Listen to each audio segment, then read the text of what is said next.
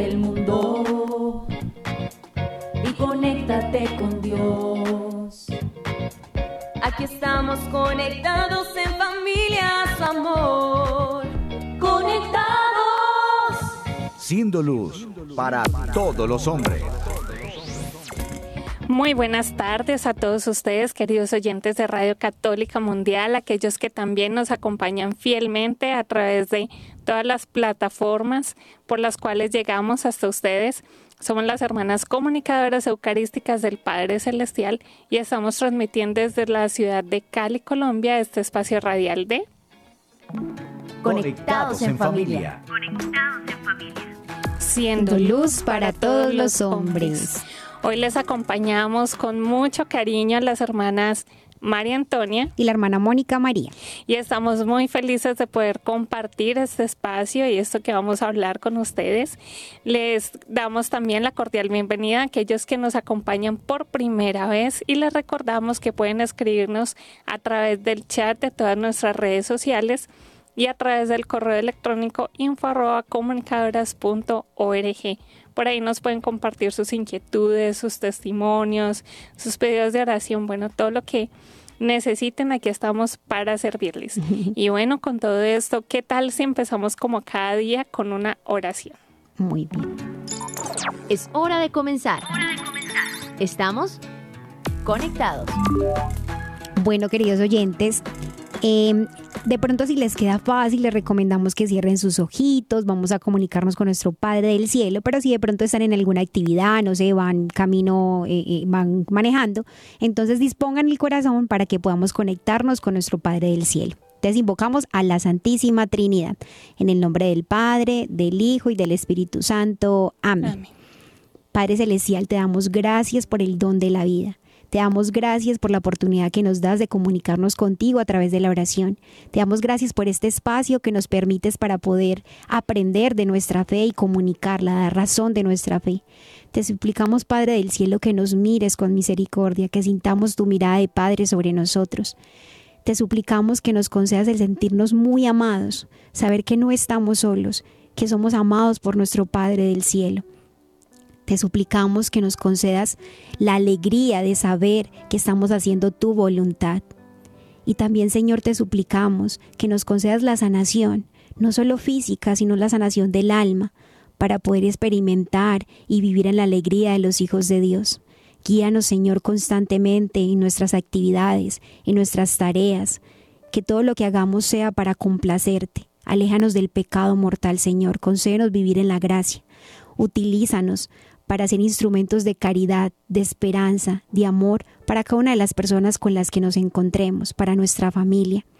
Y si es necesario, Señor, corrígenos y concédenos tener la alegría de saber que si nos corriges es porque quieres nuestra perfección, quieres nuestra santidad y que no permitas que el enemigo nos engañe creyendo de que ante las dificultades nos estás castigando, sino que sepamos que de todo te vale, Señor, para que comprendamos que solo buscas nuestra santidad y nuestra felicidad. A ti, Madre Inmaculada, te suplicamos que nos acompañes en este momento. Tú que siempre supiste hacer la voluntad de nuestro Señor, enséñanos cómo hacerla. Abre nuestro entendimiento, Divino Espíritu de Dios, para comprender y dar fe de nuestra fe. Y que todo lo que hagamos en nuestra vida sea para darle gloria al Padre, al Hijo y al Espíritu Santo. Como era en el principio, ahora y siempre, por los siglos de los siglos. Amén. Tu batería está cargando. No te desconectes. Bueno, queridos hermanos, ya que estamos en las últimas semanas de esta temporada llamada Formación en la Fe, queremos ir culminando con algunos temas que son cruciales para nosotros como cristianos. Y esto es una oportunidad hermosa porque todo lo que hemos escuchado son herramientas para poder crecer, amar y realmente buscar el camino de santidad porque ya que estamos siendo llamados a configurarnos con Cristo, al llamarnos cristianos, que eso solamente no sea de nombre, queridos hermanos, que sea realmente nuestro modo de vivir, el configurarnos con nuestro Señor. Y esto sabemos que no es nada fácil. Nosotros que también vamos en este caminar sabemos que es una tarea ardua, pero precisamente también dice nuestro Señor que entraremos al cielo por la puerta estrecha, pero también nos promete que Él estará allá preparándonos un pedacito de cielo para que moremos eternamente y que nuestro Padre Celestial estará con los brazos abiertos esperándonos. Así que las contrariedades que vivimos cada día, las dificultades, los sufrimientos, son como piedrecitas en el camino, en el río, que si las sabemos sobrellevar, queridos hermanos, eso nos va llevando paso a paso a un sendero maravilloso que es la senda de la santidad. Así es, hermana Antonia, y, en esta sociedad en que pues a todos, incluyéndonos nosotras pues como consagradas, eh, nos están siempre hablando de prosperidad, para de sufrir, ¿sí? Eh, la cruz no se quiere por ningún lado pero pues no podemos huir de la cruz, porque la cruz siempre está en, la vida del cristiano, pues, porque fuimos redimidos en la cruz. Entonces, no es que seamos masoquistas, que queramos siempre sufrir, sino que podemos pensarlo como decía Santa Teresa de Ávila, no pedir nada, no rechazar nada. O sea, si ya llega la dificultad, llega el sufrimiento, porque nos lo decía mucho hermana Antonia, nuestro fundador, el Padre Antonio, de que eh, nos recordaba pues lo que dice la palabra de Dios, de que eh, estamos, creo que es en Job que lo dice, hace poco, hace poco lo meditábamos, de que eh, la vida en la tierra es un servicio militar, ¿cierto? Entonces no vamos a encontrar la plenitud en esta tierra porque es un brevísimo tiempo de prueba para merecer el cielo. Entonces, aunque no es que queramos el sufrimiento, si el sufrimiento, hermanos, nos llega, que es lo común a causa del pecado original, lo abrazamos con la gracia de Dios y le pedimos al Señor que, nos dé como ese, ese don de ver todo sobrenaturalmente, de que e, ese dolor será pasajero, ¿sí? Que porque la felicidad no la vamos a encontrar acá, pero que el Señor nos capacita para que en medio de la dificultad, con la ayuda de Él, podamos tener pues como, como esa alegría de saber que no sufrimos solos, no lloramos solos, sino que Él está con nosotros. Así es, queridos hermanos, y es que yo creo que si nos ponemos un poquito, porque eso es eh, muy difícil, pero si nos ponemos un poquito en los zapatos de Jesús cuando vino a la tierra, yo creo que se llevó las manos a la cabeza porque vio que todos estábamos tan equivocados. Y realmente yo creo que cada vez nos damos cuenta nosotros lo equivocados que estamos cuando ponemos nuestro corazón en las cosas materiales, porque bien sabemos que cuando nos vamos de esta, tierra nada nos vamos a llevar, queridos hermanos. Eso es una realidad que muchos, como dice nuestra hermana, muchos queremos huir de ella, pero es una realidad de verdad tal cual. Es lo único seguro que tenemos en esta vida, que pasaremos por el, la, por el tramo de la muerte para poder llegar a la vida eterna. Entonces, cuando apegamos nuestro corazón a tantas cosas vanas que son los placeres, el poder, las cosas materiales, pues nuestro corazón se va secando como una plantita que no encuentra ese abono para poder crecer. Pero Jesús viene a darnos la receta que necesitamos y esa receta son las bienaventuranzas. Él no vino a darnos un montón de normas porque ya en el Antiguo Testamento se, las habían entregado a Moisés y ya todo el pueblo de Israel las conocía, pero además se había llenado de muchas más. Entonces, lo que vino a hacer Jesús es a mostrarnos realmente cuál es esa receta para que podamos buscar el camino de la felicidad como Dios lo quiere, porque el sufrimiento Dios no lo quiso desde un principio, pero se vale de esto. Entonces, eh, queridos hermanos, hay que meditar sobre las bienaventuranzas para que tengamos los pasos seguros hacia el camino de la felicidad que no está en el tener ni en el dominar, sino que está en amar y en ser amado. Así es, hermana Antonia, y justo ahorita que hablas del camino, ¿sí? Que, que las bienaventuranzas son ese camino que nos enseña el Señor. Vamos a hablar hoy de este tema que es vivir las nueve bienaventuranzas y vamos a ver que detrás de cada bienaventuranza Jesús nos ha dado su retracto perfecto, pero también nos, nos dice cómo, si deseamos la santidad, cómo podemos ser santos. Así que para iniciar, hermanos, aquellos que ya están normalmente con nosotros acompañándonos en cada programa, saben que iniciamos con una frase en nuestra espiritualidad, pero aquellos que son nuevos, pues vamos a, a invitarlos a que conozcan una frase de nuestra espiritualidad. Conéctate con este pensamiento. Por mucho que sufrimos, algún día estaremos en el cielo y nuestro sufrimiento es una gota a comparación del océano de felicidad que nos espera. Hermana Antonia, con esta frase eh, nos empezamos dando cuenta que el sufrimiento siempre va a tener, pues va, va a ser lo común, como lo hablábamos, para el ser humano, pero también es un- una manera educativa, como algo pedagógico de parte de Dios y que nos ayuda a madurar, tanto en persona como en nuestro espíritu, ¿sí? en nuestra vida en el espíritu. Cada vez que sufrimos, hermanos, cada vez que sufrimos, si lo unimos a- al sufrimiento de nuestro Señor, al sufrimiento de Cristo, tiene un sentido redentor y no solamente un sentido redentor para nosotros, sino para todas las personas eh, que amamos y los que no conocemos también.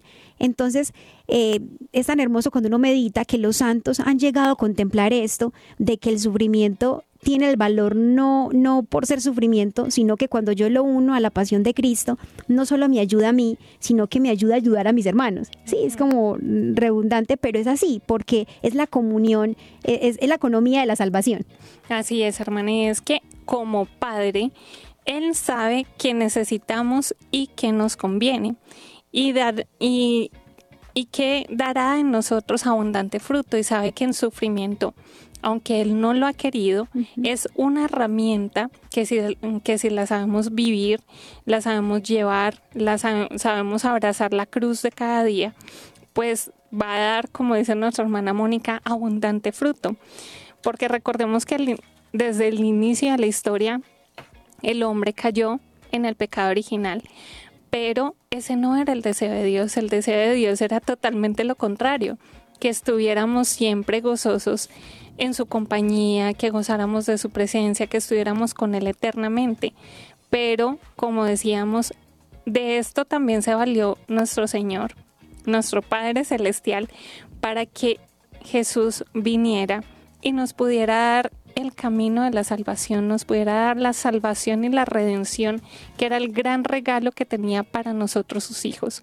Entonces, queridos hermanos, no es fácil abrazar el sufrimiento. Es difícil, lo sabemos, total. porque nosotras somos las primeras que, por ejemplo, cuando toca la campana uno dice, Cosas tan, tan, tan, Cosas tan sencillas, comunes, sí. pero que nos cuesta y es parte de ese sufrimiento. Ajá. Y ya, o sea, cosas más grandes, pues obviamente cuando le pasa algo a nuestra familia o cuando estamos enfermas, obviamente eso cuesta, no, no crean que es que porque estemos en la vida consagrada, dijo una hermana una vez, o sea, el Señor a veces cree que yo soy Terminator, pues porque me manda, porque si le mandan las, las batallas a los mejores soldados, pues cree que yo soy invencible. Pero, queridos hermanos, el Señor sabe qué nos permite cada día, ¿sí? ¿Qué cruz nos permite abrazar cada día? Yo sé que este tema es un poco controversial porque además el sufrimiento como no lo han ido vendiendo pues es totalmente tergiversado, ¿sí? No se saca nada bueno en sufrimiento, por eso toda la gente es para de sufrir, no sé qué, que la muerte digna es la eutanasia. No, queridos hermanos, o sea, si unimos, la clave está en unir todo a la pasión de nuestro Señor, porque Él quiso contar con nosotros para salvarnos. Entonces ahí está la clave. Ahí, y se los digo con seguridad porque he visto te- testimonios muy cercanos, incluso de mi familia, que han podido hacer esto y qué gran lección cuando nos enseñan a sufrir por amor.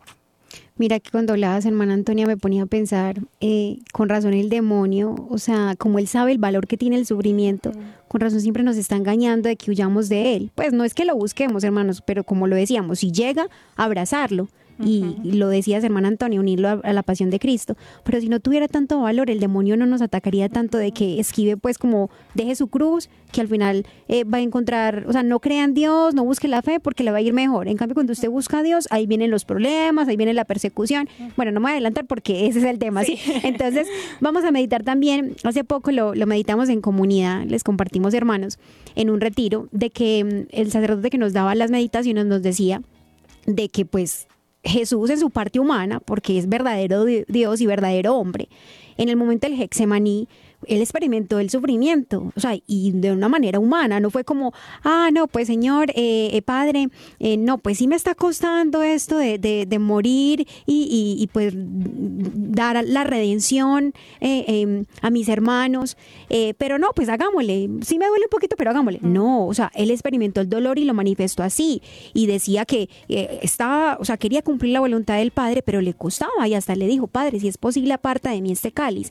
mas no se haga mi voluntad sino la tuya. O sea, ahí estaba el dolor, pero él lo asumió con amor porque era necesario y era la voluntad del Padre. Entonces, hermanos, y, de esto eh, cuando meditamos también en San Pablo, él lo comprende de una manera muy bien, porque él dice que, el sentido del sufrimiento eh, le llegó en su persona a decir, mm, que experimentaba la alegría de poder sufrir por Cristo, ¿sí? Porque sabía que no era solo por el bien suyo, sino por el favor de sus hermanos. Entonces, llegar a decir esto, hermana Antonia, de em, estoy crucificado con Cristo, ya no soy yo el que vive, sino que Cristo vive en mí, es porque realmente le dio ese don, o sea, como esa mirada sobrenatural al valor del sufrimiento, al que estamos llamados todos. Así es, hermana, y es que esto realmente solo lo puede decir alguien con una fe madura, un cristiano maduro. Y no, no, con esto no quiero decir y no quiero que se sientan mal porque estemos inmaduros. No, queridos hermanos, esto es un camino. Sí, estamos creciendo en la fe. Estamos creciendo en la fe. Para estas que estamos hablando de estos temas, para ir formándonos y creciendo en la fe, para que la fe alguna vez les dio ese ejemplo, no se quede como ese trajecito de primera comunión, ¿sí? Si ustedes se ponen a, pensar o, se ponen a buscar incluso su traje de primera comunión, los que hicieron la primera comunión, eh, recibieron el sacramento pequeños, pues se van a dar cuenta que si se ponen el pantalón, pues ya no le cabe. Si se va a cerrar la camisa, pues a duras penas puedo meter la manga, puedo meter el brazo en la manga. Entonces, así es nuestra fe, queridos hermanos, no nos podemos quedar con una fe chiquitita, con una fe solo de lo que me enseñó el pequeño catecismo, sino que la fe cada día se debe ir formando, la fe cada día debe ir creciendo pero para que crezca la fe, lo veamos las semanas anteriores, es necesario unirlo a la esperanza de que nos de que tenemos una promesa que nos espera, un regalo mucho más grande que los regalos que recibiremos en esta tierra y que además la razón de tener esta esperanza y de, y de crecer en la fe es el amor. Si nos ocupamos de amar, ya verán que sufrir se va volviendo más llevadero. Y de esto podemos encontrar muchos ejemplos, por ejemplo, los mártires. Ayer que eh, estábamos meditando del martirio de Pablo Miki y sus compañeros, o sea, cómo crucificados y en sus últimas palabras podían expresar cosas tan excelsas solo porque estaban llenos de amor. O sea, eso no lo dice una persona una persona que no ama a Cristo, porque sería imposible. Entonces, queridos hermanos, el sufrimiento, cuando ya nuestra fe va madurando, es recibida como un regalo de Dios. Y ustedes dirán, pero hermana, ¿cómo el sufrimiento puede ser un regalo de Dios? Porque en la medida que lo vamos uniendo a nuestro Señor y en la medida que lo vivimos por amor y con amor, pues va a ser un regalo, queridos hermanos, porque vamos a ver los frutos que va a ir dando nuestra alma. Y esto nos irá llevando a creer que la felicidad que nos espera, esa dicha prometida, esa dicha en cielo, no se compara en nada a los sufrimientos de esta tierra. Qué hermoso eso porque así yo creo que nos falta como meditar más y estar con, los sí, los pies en la tierra, pero el pensamiento y la mirada en el cielo. sí, como desear esa verdadera felicidad que solo se encuentra en el cielo, o sea, el poder estar junto a Dios por la eternidad. Por eso Jesús, hermanos, en las bienaventuranzas nos invita a comprender la verdadera alegría que es sentirse bienaventurados aquellos que son perseguidos, bienaventurados y felices son los que van en el camino correcto, que aunque muchas veces ese camino, lo decía hermana Antonia, es pedregoso, angosto y doloroso, su fin es más grandioso que todo el camino eh, costoso que tenga que ser. Así es, queridos hermanos, si alguno tiene duda de dónde encontrar este pasaje de las bienaventuranzas, lo que vamos a meditar se encuentra en el capítulo 5 del Evangelio según San Mateo. Y así, por encima, el Señor en esta montaña nos recuerda que bienaventurados son los que son pobres, mansos, misericordiosos, que este es el verdadero camino de la felicidad y que en sí es el camino que Él quiere que recorramos junto con Él. Cuando Él dice que tome su cruz y me siga, este es el camino que quiere que le sigamos, que quiere que caminemos con Él, que vayamos tras sus huellas, como dice también una carta de San Pablo.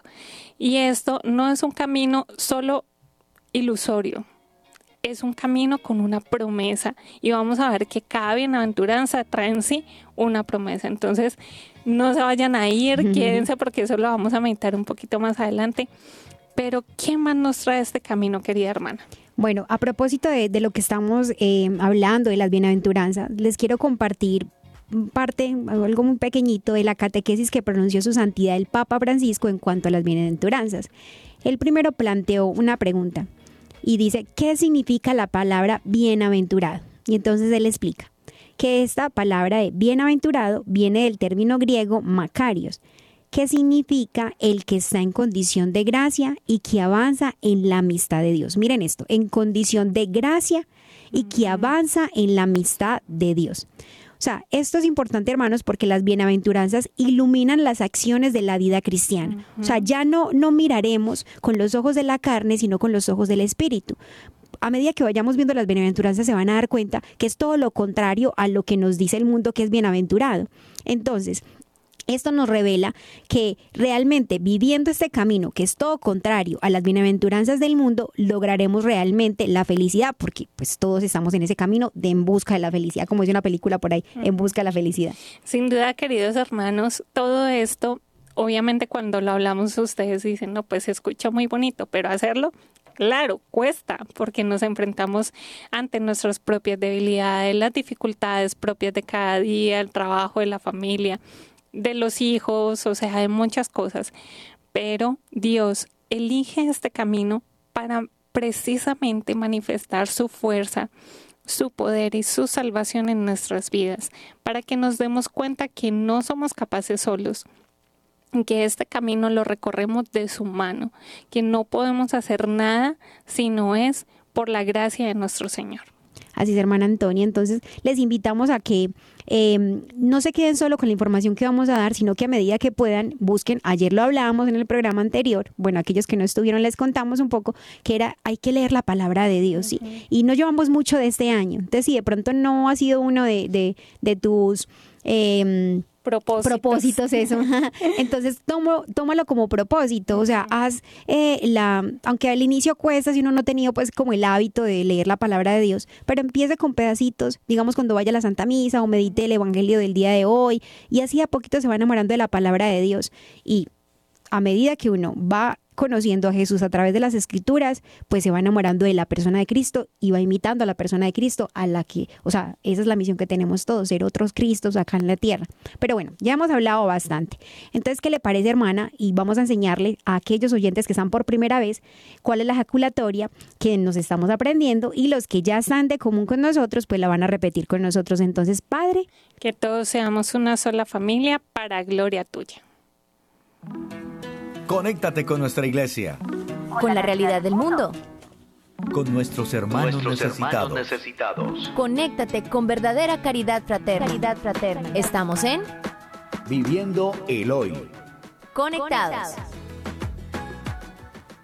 Bueno, queridos hermanos, les eh, damos la bienvenida a esta sección también a aquellos que están escuchando por primera vez el programa pues aquí es un espacio donde contamos historias que nos llevan a vivir en la realidad lo que meditamos con el transcurso de, los días. Entonces, también les recuerdo que nos pueden escribir a través del chat de nuestras redes sociales, de Instagram, de Facebook, de, YouTube. De YouTube, tanto mm, comunicadoras como la la, en YouTube de EWTN y también un bonus es que nos pueden llamar y contarnos sus inquietudes, sus testimonios. ¿Cuáles son los números? Son estos. Desde los Estados Unidos al 866-398-6377 y desde fuera de los Estados Unidos al 1205-271-2976. Así que ahora sin más preámbulos, quería hermana, ¿qué nos traes para Viviéndolo? Bueno, hermana Antoni, queridos oyentes, em, hace poco le, pues, le compartí a mi hermana una historia que había escuchado. No me la he terminado del todo, así que va a ser una invitación para que yo me la termine, pero ustedes también que me están escuchando en ese momento y están viendo, les invito a que se escuchen completamente la historia de este sacerdote. Bueno, resulta que se llama Juan Diego. Es un sacerdote muy joven. Em, él empieza contando su testimonio de que sus papás, eh, él, él es el tercero, son dos hermanas, entonces sus papás anhelaban mucho pues como el niño, ya tenían las dos niñas, querían pues el niño. Y a medida eh, que él iba pues creciendo en el vientre de su mamá, sus papás le iban escribiendo un diario. Entonces, imaginen la belleza. Entonces, cada mes, eh, ya pues cuando el niño nació, en cierta etapa de su edad que fue muy difícil, sus papás le compartieron este diario. Y él empieza en su testimonio leyendo y en uno de, los pasajes pues de, ese mm, diario empieza diciendo la mamá, eh, eh, Juan Diego, hoy es tu segundo mes de gestación. Mm. Estás en mi vientre. No sabes cuánto te amo. Tú tienes que tener presente que eres el fruto de un amor inmenso entre tu padre y yo. Y como fruto de eso, naciste tú. Te esperamos con anhelo. Queremos que siempre tengas presente que tú eh, pues como que vas a tener unos amigos que somos tu papá y tu mamá y aunque va a ser muy difícil en tu etapa eh, tener pues como, como esa cercanía con nosotros, queremos que siempre tengas presente que te amamos y siempre vamos a estar para ti. O sea, era una belleza todo lo que ellos escribían, ese anhelo pues de que el niño ya naciera. O sea, en realidad él fue muy amado antes ajá, y demasiado esperado. Resulta que él cuenta que a medida pues que, que fue creciendo, ya pues como con la realidad común en el colegio, que lo hablamos con la hermana Antonia, que a veces los niños eh, pueden ser muy, muy, crueles. Te resulta que él cuenta cómo a pesar de que en su familia fue tan amado, eh, bueno, no habían los inconvenientes, no faltaban los inconvenientes comunes en una familia, digamos, él siendo el niño, las, hermanitas ya eran mayores, pues no, no mayores de edad, sino más grandecitas que él, y eran niñas, entonces ellas tenían su cuarto y cuando eran los regalos de Navidad, ellas compartían sus muñecas y cuando el niño llegaba sentía el rechazo pues de las hermanitas porque él siendo niño pues era muy brusco y no jugaba con las niñas y entonces sí, entonces él lo que tomó fue, dijo, esta ya que mis hermanos no quieren jugar conmigo, mi amigo va a ser el niño Jesús. Además, su papá siempre fue muy amante del niño Jesús, entonces siempre le inculcó eso también a Juan Diego, de que ama mucho al divino niño Jesús. Entonces él también, su mejor amigo, el divino niño Jesús. Entonces cuando él iba a acostarse, le decía, divino niño Jesús, vamos a acostarnos. Niño Jesús, vamos a cepillar. Niños aquí, niños, o sea, siempre era su amigo. Bueno, él cuenta que a medida que fue creciendo, en el colegio le empezaron a hacer comentarios como de, ah, usted tan feo, usted no va a conseguir novia, o, usted vea esa cara de momia, quítese esa máscara. Así pasó con varios compañeros que le hicieron ese comentario. Luego cuando eh, pasaron pues como, como los grados, ya estando un poquito más grande, una vez un profesor, pues el profesor, imagínense, con esta autoridad le va diciendo, eh, Juan Diego, usted es muy feo, usted quítese esa máscara, mi hijo, o sea, como, como cambie. Y entonces él quedó como tan tocado y dijo, no, pues si mis amigos del colegio me lo dicen y ahora mi profesor me dice eso, es que realmente yo sí soy, pues soy muy feo, no voy a tener amigos, eh, no voy a tener novia, todavía está en el colegio. Entonces lo que hizo fue no quitarse una máscara porque él decía, es que eso son lo que soy, aunque mis papás siempre me han querido, mi mamá siempre ha dicho que, que, pues soy el amor de su vida, que y entonces no es real a lo que me está diciendo pues como, como la gente. Entonces él quedó con una herida tan grande que nunca se la contó a nadie. A partir de esos comentarios quedó una, con una herida tan grande que no se la dijo a nadie, siempre la guardó. Y él lo que empezó a hacer fue, a medida que conocías personas, pues como integrarse de lo que la persona pues como que, que le pidiera. Entonces una vez un amigo como que vamos a tomar y él tenía que como 13 años y vamos a tomarnos una cerveza y él, bueno, si por tomar una cerveza pues voy a ser amigo de esta persona, vámonos.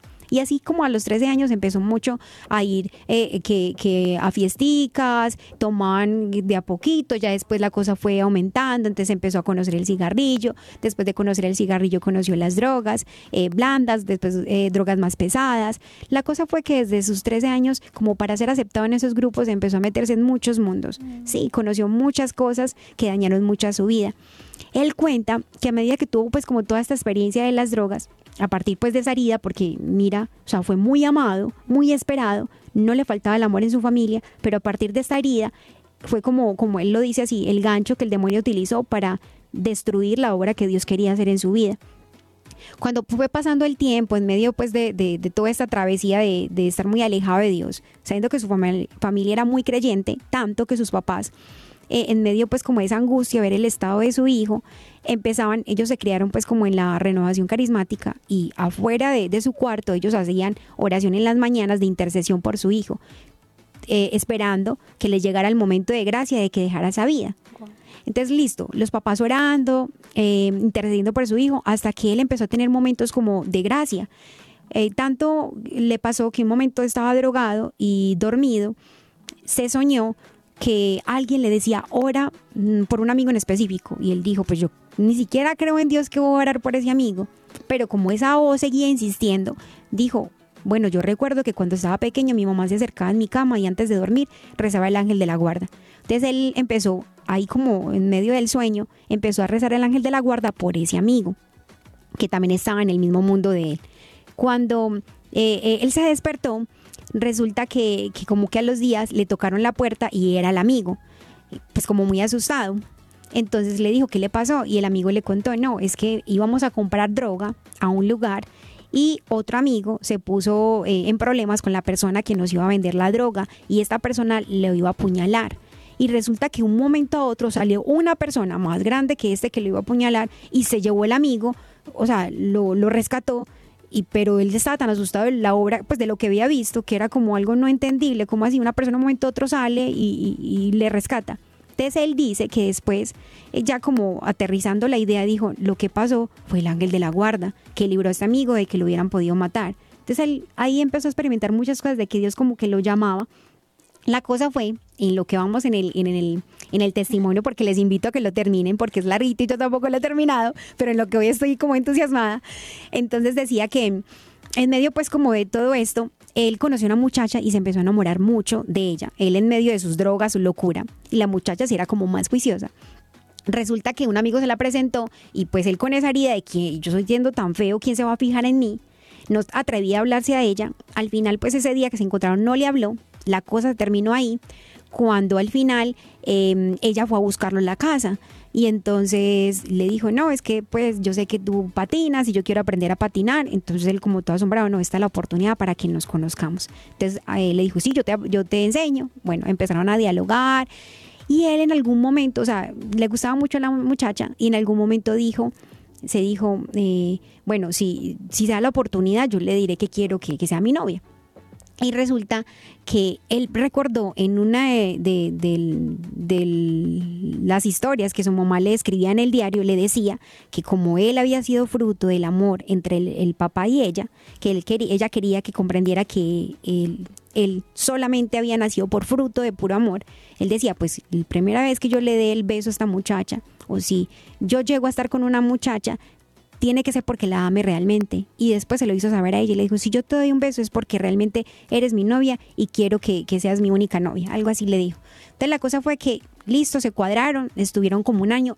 Dios se valió de esta relación de noviazgo con esta chica para que él sanara, que, que realmente todos sus comentarios que le habían hecho, él empezó a recordar todo lo que su mamá le había escrito en el, en el diario, de que realmente era amado por Dios y era amado por su familia y que no tenía pues como que buscar maneras de, de, de ser aceptado en ciertos grupos y hacer lo que hacía. La cosa fue que entonces él terminó eh, la relación con esa persona porque se tuvo que ir del país, él quedó con una nueva herida y resultó otra vez en las drogas. En medio de todo este revuelo de las drogas, eh, Dios lo rescata a través de un suceso y le da a entender que tiene una misión muy grande para él, que no solamente eh, para el bien de él, sino para el bien de muchas almas. Y a medida que fue pasando el tiempo, fue comprendido que tenía un llamado especial.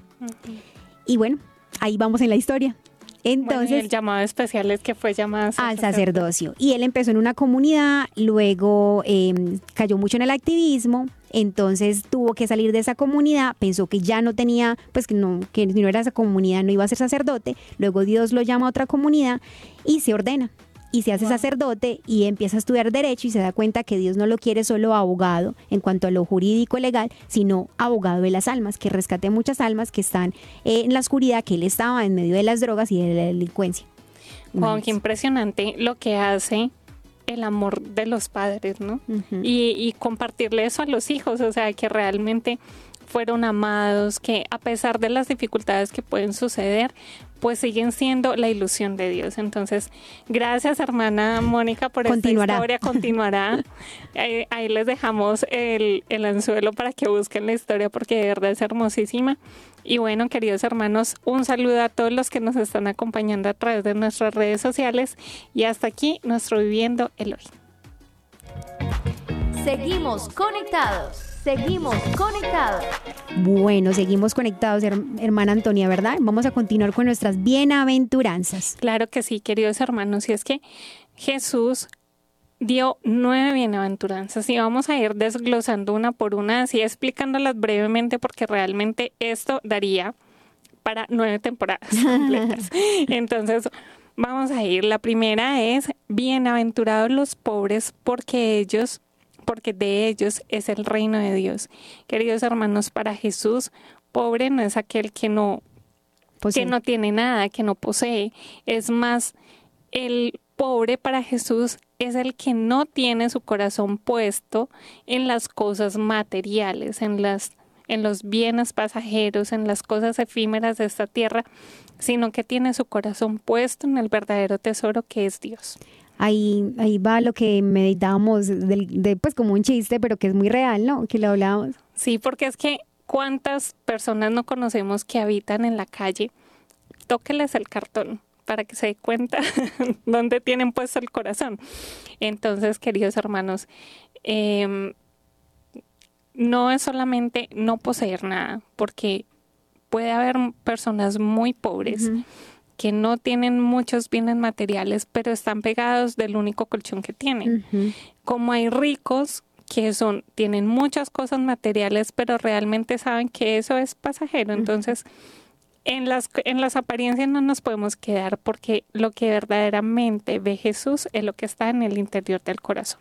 Qué hermoso que dices porque nos da pues como pie para decir que a veces estamos muy equivocados en el pensamiento de que una persona, ay, esa persona pues tan humilde, tan pobre, pues porque no tiene ningún bien material, pero solo Dios conoce realmente la intención en el corazón, si con lo poco que tiene puede ayudar a los demás o si por lo poco que tiene solamente se en sí misma y dice, esto es mío y como lo medita uno en el Evangelio cuando la pobre viuda queda solo lo poquito que tenía para sobrevivir y lo da y, y Dios ve que realmente es la que más dio porque de lo poco que tenías lo que más da antes, esos son los bienaventurados, los que son pobres en el, en el corazón, no solamente algo físico, sino en el corazón. Así es, la segunda bienaventuranza son bienaventurados los mansos, porque ellos poseerán la tierra. Y esto no es fácil de entender, queridos hermanos, porque si vemos lo que nos vende el mundo, es haga justicia, si sea con armas, sin armas. El mundo está sumergido en una violencia para todo. O sea, desde el jefe hasta el que trabaja para el jefe, en la familia, o sea, el autoritarismo y la violencia son dos cosas que están marcando ahora la, la, la, senda, la, la, sociedad. Y el poder aquí, o sea, es lo que manda la parada, ¿sí? Porque en, en el mundo se cree que el que más poder tiene es el que tiene más éxito pero realmente ser mansos es ser dulces. Y esto no quiere decir que, ay, no, entonces yo soy dulce, entonces con cualquier cosa me derrito. No, queridos hermanos, la dulzura realmente es la virtud de los fuertes, porque consiste en ser bondadosos, tranquilos, pacientes, humildes. El que es manso es suave por, por fuera, pero firme en lo que cree en su interior.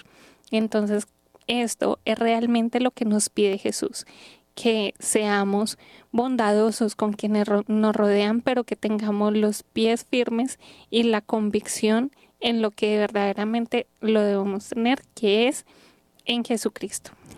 Y la tercera bienaventuranza es, bienaventurados los que lloran, porque ellos serán consolados. Es común que conozcamos personas que padecen grandes sufrimientos y es muy admirable ver cuando los llevan con mucha paciencia y, se les ve esa alegría y esa esperanza de que ese sufrimiento eh, pues pasará y si no, pues que Dios los fortalece. Pero realmente feliz del que sufre es porque sabe que, que este dolor, si lo une al sufrimiento de Cristo, le ayuda a su propia salvación, a su santificación, a la santificación de, lo, de los que le rodean. Entonces es realmente ser bienaventurados los que lloran porque serán consolados, porque tal vez el consuelo no lo reciben en esta tierra, pero sí en la eternidad, porque es Dios el que, como decía nuestro Padre Antonio, eh, Papá Dios está ahí en la puerta del cielo con un pañuelito esperando que lleguen sus hijos para secar toda lágrima. Así es. Bueno, y en esto sabemos que no es fácil, pero les vamos a dar tres tips para saber cómo sufrir. El primero es sobrellevar bien el dolor, sufrirlo con paciencia. En segundo es llevarlo con gusto. Ustedes dirán, ay hermana, es que ¿quién va a sufrir con, gusto? Bueno, pues cuando se sufre con amor, no es que estemos muertos de la risa toda hora, pero sí vamos a saber la razón de nuestro sufrimiento. Y la tercera es ofrecerlo precisamente a Dios, uniéndolo a su pasión y por amor a Él. Cuarta bienaventuranza, bienaventurados los que tienen hambre y sed de justicia, porque ellos serán saciados. Bien sabemos, hermanos, que Dios eh, ve que pues tristemente en el mundo hay muchas injusticias, ¿sí? Que meten presos a personas inocentes, que culpan al que no hizo nada, que pagan, eh, como se dice, justos por pecadores, que la gente roba. Sí, todo eso lo ve el Señor y ve que, que ante esa injusticia a veces se dice como que Dios y, el actuar de Dios pues no se ve. Realmente hermanos sí, porque lo que espera el Señor es que esa persona que está, está viviendo esa injusticia espere en el Señor que el Señor es el que va a mostrar la verdad y que todo el sufrimiento que se está llevando a causa de esa injusticia Dios lo va a recompensar porque a veces nos dejamos engañar por el demonio de que, lo decía su hermana Antonia, tomar por nuestra propia mano la justicia. Y ahí es cuando vemos en el caso pues de Colombia, la historia de tantos grupos subversivos que tomaron supuestamente en sus manos la libertad y que generaron mucho dolor en los mismos inocentes. Así es, bueno queridos hermanos, vamos ya por la casi por la mitad del camino. Quinta bienaventuranza, bienaventurados los misericordiosos, porque ellos alcanzarán misericordia. Misericordia es acercarme a la miseria del otro. ¿Sí? Acercar mi corazón a la miseria del otro, que es lo que hace nuestro Señor. Hacer, se acerca a nuestra miseria. Por eso la misericordia es algo tan importante. Y esto incluye, queridos hermanos, algo fundamental y es perdonar. Incluso aquellos que nos han herido tanto, a aquella persona que más nos ha ofendido, hay que perdonarla. No por nuestras propias fuerzas, sino pide la gracia a Dios para que puedas perdonar y para que esa persona pueda gozar de la misericordia del Señor. Perdonar cuesta mucho y ser misericordioso es lo más costoso porque es lo que más nos asemeja al corazón del Padre Celestial. Pero es necesario porque si somos sus hijos, también debemos ser misericordiosos. Y esa misericordia va muy unida al perdón, ¿no? Estamos llamados a perdonar y aunque no es fácil, hay que pedirle al Señor la gracia. Y si tú que nos escuchas en este momento, eh, conoces en tu corazón que hay alguien que todavía no es perdonado, pídele al Señor la gracia. No es un sentimiento, no es, ay, qué rico, yo quiero perdonar y, y, y, no, no, no, lo siento. No, aunque no quieras perdonar, pide a Dios la gracia y piensa en el amor que Dios te tiene para perdonar al otro. No porque el otro merezca el perdón, sino porque tú le vas a dar ese regalo, algo gratuitamente que tú quieres darlo para liberar a esa persona y liberarte tú mismo. Bueno, queridos hermanos, y ya que vamos por la mitad prácticamente del camino, queremos invitarlos a que hagamos un pequeño break para escuchar una canción, meditemos acerca de lo que hemos hablado y volvamos para concluir nuestro tema. El camino es angosto y pedregoso. Quien te sigue debe cargar con su cruz. Nada tiene que temer el que se ha confiado en ti pues después de la batalla le llega la bendición. Yo ya casi llego, Jesús, yo ya casi llego. Si tú me das la mano, Jesús, yo me voy para el cielo. Yo ya casi llego, Jesús, yo ya casi llego. Si tú me das la mano, Jesús, yo me voy para el cielo.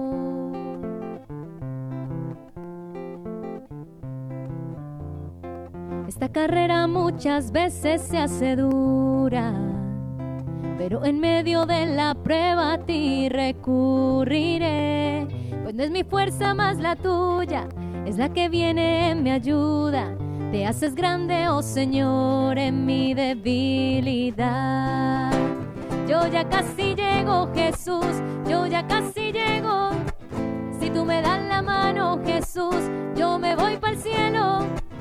Yo ya casi llego, Jesús, yo ya casi llego. Si tú me das la mano, Jesús, yo me voy para el cielo. Yo ya casi llego, Jesús, yo ya casi llego. Si tú me das la mano, Jesús, yo me voy para el cielo. Yo ya casi llego, Jesús, yo ya casi llego. Si tú me das la mano, Jesús, yo me voy para el cielo. Si tú me das la mano, Jesús, yo me voy para el cielo. Si tú me das la mano, Jesús, yo ya casi llego. Conectados en familia. Siendo luz para todos los hombres. Bueno, queridos hermanos, y para los que estuvieron bien atentos, vamos a ir por la sexta bienaventuranza. Bienaventurados los limpios de corazón, porque ellos verán a Dios. Limpio es procurar, queridos hermanos, no cometer pecados. Yo sé que, o sea, pecadores si el justo peca siete veces al día, ¿qué será de nosotros? ¿qué será de nosotros? Pero, queridos hermanos, es esforzarnos. Jesús, nuestro Señor, ve el esfuerzo, nuestro Padre ve el esfuerzo. Por eso, también el premio que nos espera después de vivir estas seis bienaventuranzas anteriores es el reino de los cielos. Y es que sepamos queridos hermanos, que el pecado realmente es separarnos de Dios. Y si somos hijos de Dios, ¿a qué hijo no le cuesta separarse de su padre? Yo creo que muchos hemos tenido esa experiencia de separarnos de nuestros papás y es doloroso. Y a uno le da mamitis y papitis. Pues mucho más alejarnos de nuestro Padre en cielo. Entonces es esforzarnos cada día por tener un corazón lo más limpio que podamos. No lo vamos a tener inmaculado, pero sí esforzarnos porque eh, si vamos a cometer algo que sabemos que ofende a Dios, que no está bien, pues mejor no lo hagamos. Busquemos otra manera de hacer las cosas que sea la manera del amor de Dios. Vamos para la séptima bienaventuranza. Bienaventurados los pacíficos porque ellos serán llamados hijos de Dios. Y aquí Jesús, hermanos, nos dice que debemos buscar siempre la paz. Acuérdense, para pelear se necesitan dos. Hay que procurar que cuando sea oportuno, siempre buscar unir y no ser centro de división. Entonces, bienaventurados los pacíficos, bienaventurados los pacíficos porque ellos, serán llamados hijos de Dios. Tenemos que buscar en todo la paz, porque la paz viene de Dios. Así es, por la octava vamos a ir ya, bienaventurados los perseguidos por causa de la justicia, porque de ellos es el reino de los cielos. Y aquí hay que aclarar algo, queridos hermanos. La justicia vista desde los ojos de Dios, no desde los ojos de los hombres. ¿Y por qué bienaventurados los perseguidos por causa de la justicia? Porque quien busca realmente el reino de los cielos, quien busca agradar a Papá Dios, quien busca realmente ser justo, como Jesús nos lo enseña en todo el Evangelio, porque si de alguien tenemos que fijarnos es de Jesús, es que vamos a tener persecuciones, que vamos a tener quien nos critique y todo esto. ¿Por qué? Porque es que buscamos hacer las cosas no al ritmo del mundo, sino que buscamos hacer las cosas en justicia como lo haría Jesús y como nos está llamando a hacerlo Papá Dios. Octava, eh, novena bienaventuranza. Bienaventurados seréis cuando por causa mía, quiero que se centren mucho en esto, por causa mía os insulten y digan toda clase de calumnias contra ustedes. Alégresen y regocíjense, porque su recompensa será grande en los cielos. O sea, si alguna vez hablan mal de nosotros, nos critican, se burlan, que sea realmente porque estamos buscando hablar de la verdad, de la palabra de Dios, vivir nuestra fe radicalmente. Y no que sea que nos persigan porque usted es una persona engreída o que una persona que supuestamente vive la fe, pero las cosas se tienen que hacer como usted diga. Es que tenemos que ir a, que, eh, a misa a donde yo diga. Y si no vamos a misa es el lugar, entonces usted está mal y ya se crean divisiones dentro de las familias, en los matrimonios. Y supuestamente es que a mí me persiguen. No, es que tú tienes que, ser una persona humilde de buscar sí vivir tu fe, pero no imponer sino compartir. Y a medida de tu testimonio la gente se vaya acercando y desee vivir su fe, porque es que hay un testimonio, o sea, yo quiero vivir la alegría del Evangelio porque la vivo en ti, no porque realmente sientan esa presión. Eso no es de Dios, porque lo que se va a crear es división. Sí, hermanos, y es que aquí también se me venía una frase con respecto a que decías de hablar siempre de la verdad una frase de San Juan Pablo II, decir siempre la verdad aunque solo quedemos doce.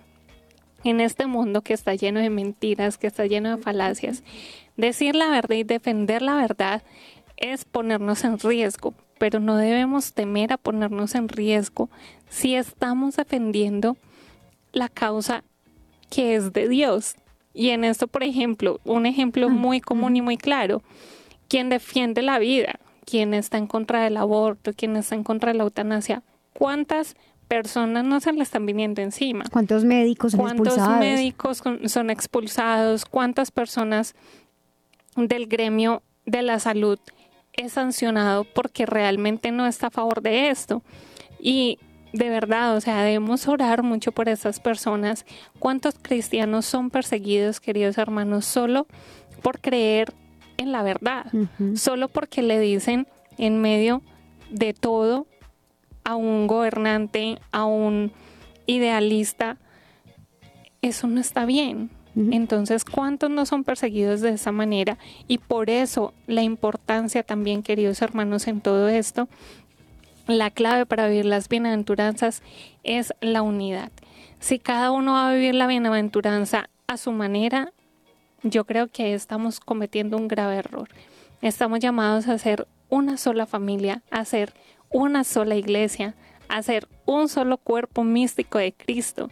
Entonces estamos llamados primero entre los que están más cerca de nosotros, a estar unidos, a tener unidad, como decía nuestra hermana, a tener unidad en la familia, a ser testimonio primero para nuestra familia, porque muchas veces también nos esforzamos en vivir esto de puertas para afuera. Y a usted le dicen no, a usted en la calle le dicen no, es que esta persona es muy buena y no sé qué. Y muchas veces pasan las familias, ¿sí? Que por ejemplo, ¿cuántos, cuántos mamás no salen con sus hijos y le dicen, mire, es que su hijo es muy bueno, es que es muy caritativo, no sé qué. De puertas para afuera, pero de puertas para adentro, también estamos llamados a ver las bienaventuranzas. También estamos llamados a, a ser desprendidos a ser justos, a ser mansos, a ser dulces, a ser humildes, a ser misericordiosos, primero con los que más nos duelen, porque son los que comparten nuestra sangre, con nuestros hermanos con los que convivimos. Aquí nosotras que vivimos en comunidad, para que seamos luz en la casa y luz afuera, y no tengamos una vida incoherente, porque recordemos, queridos hermanos, que ya que este es el camino de la felicidad, también hay que vivirlo de una manera auténtica. Y la autenticidad es tener concordancia entre el pensamiento, el orar y el sentir. Entonces, si queremos ser cristianos, estamos llamados, como decíamos al inicio del programa, a que nuestro modelo sea Cristo. Así es, hermana Antonio. No olviden, hermanos, que todo se resume en que todo lo hacemos por amor, por amor a Dios. Sí, porque queremos ver a Dios, gozar de la eternidad, gozar del cielo, y no por simplemente una satisfacción pasajera, no, es porque estamos en camino a la eternidad, a la felicidad eterna, que es el encuentro con Cristo. Bueno, ya que estamos llamados a ser una sola familia, vamos a unirnos en oración los unos por los otros. Padre Celestial, que podamos complacerte con una conducta cariñosa, que seamos colaboradores de Jesús cargando nuestra cruz de cada día y que comuniquemos tu luz, tu fuerza y tu amor por gracia del Espíritu Santo. Gloria al Padre, al Hijo y al Espíritu Santo. Como era en el principio, ahora y siempre, por los siglos de los siglos. Amén. Bueno, damos gracias a nuestro Padre Celestial que nos permite este espacio de formación. Damos gracias a ustedes, queridos oyentes, que nos han eh, acompañado en este espacio. Eh, la idea es que no se los queden con esta información, sino que pues sean comunicadores de este buen mensaje, ¿verdad, hermana Antonia? Así es. Bueno, queridos hermanos, somos las hermanas comunicadoras eucarísticas del Padre Celestial. Ha sido un gusto para nosotras acompañarlos en este espacio. Les recordamos que esto va de lunes a viernes y que los esperamos mañana por este mismo canal para seguir compartiendo un poco más y para que nuestra fe ya no sea como ese trajecito de primera comunión, sino que nuestra fe crezca y se haga fuerte, se haga robusta como la de San Pablo, como imitadores realmente de nuestro Señor. Así que los esperamos mañana. Dios los bendiga. Dios les bendiga. Hemos estado. Conectados con Dios. Tu batería ha sido recargada. Hasta el próximo programa. Conectados.